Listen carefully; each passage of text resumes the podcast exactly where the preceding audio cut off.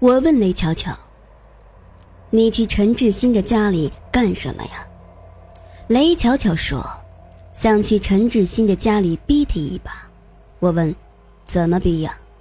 雷巧巧说：“他想让陈志新的原配意识到他这个人的存在。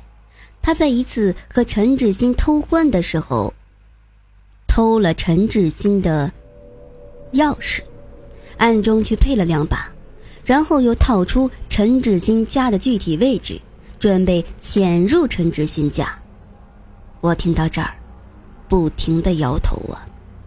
雷巧巧被人骗了两年，才知道对方家住在哪儿，他也太傻了点儿。雷巧巧在一天中午开车去了陈志新家，这个时候一般都不会有人在家。雷巧巧当时铁了心呢，就算撞见陈志新的原配也认了，反正打算撕破脸皮无所谓了。他进了陈志新的家之后，感谢秦哥哥。发现陈志新家里确实有钱，先不说陈志新的家是一栋别墅，就说装装修，那是古香古色的中国风的装修。现在装修大多是用现代的简约或者欧式装修。原因不是别的，是因为中国风的装修太贵了。像陈志新客厅的一套红木家具，估计要大几十万。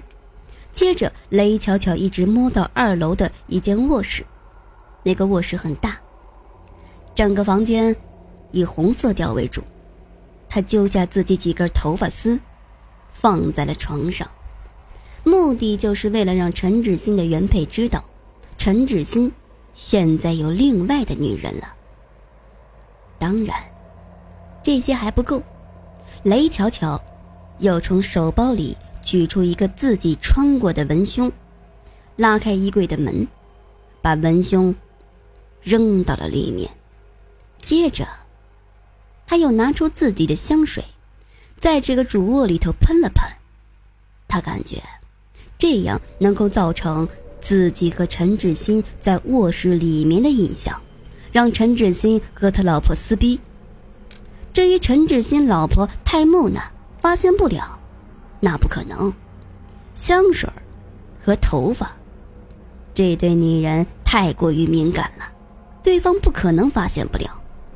搞定这些，雷巧巧离开了陈志新的别墅，回到家，她等着陈志新的电话，因为这个电话将确定陈志新到底喜欢谁，是他。还是他老婆。雷巧巧等那个电话，一直从下午等到了晚上。期间，雷巧巧思绪万千，她把自己和陈志新在一起的事情从开头回忆到现在。忽然，她觉得自己和那个男人在一起，简直就是愚蠢的行为。两人的爱情从一开始就是一场骗局，而雷巧巧为了这个骗局继续付出她的真心，她感觉她很傻。不过人就是那么奇怪的动物啊！当你已经觉得某种行为很愚蠢的时候，却偏偏还会因为生活惯性继续往前走几步，甚至还会编出一个理由来欺骗自己。继续愚蠢，雷巧巧就为自己编了一个借口来继续等陈志新。如果陈志新愿意抛弃他们家的财产跟我在一起，我觉得呀，他也是值得托付的男人。可惜雷巧巧编织的梦，几个小时之后就彻底的破碎了。陈志新的电话确实打来了，但不是跟雷巧巧。诉衷情的电话，而是兴师问罪的电话。喂，雷巧巧，陈志新来者不善呢，直接开骂：“你他妈臭婊子，是不是去过我家了？我认你的先人，那头发和香水的味道，是你个臭婊子留下的吧？你个贱人，赶紧给老子滚！”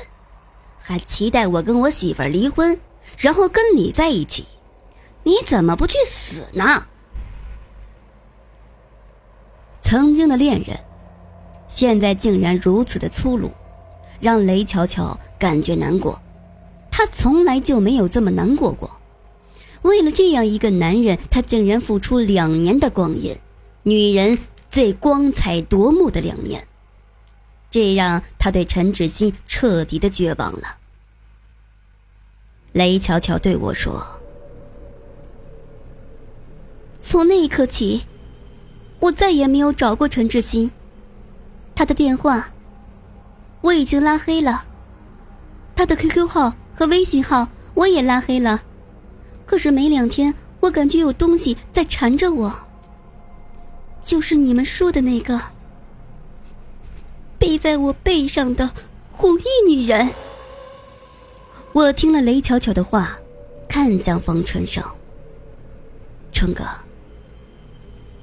你说，会不会陈志新杀了他老婆，或者说，他老婆见到雷巧巧留下的东西，直接接受不了打击，自杀了？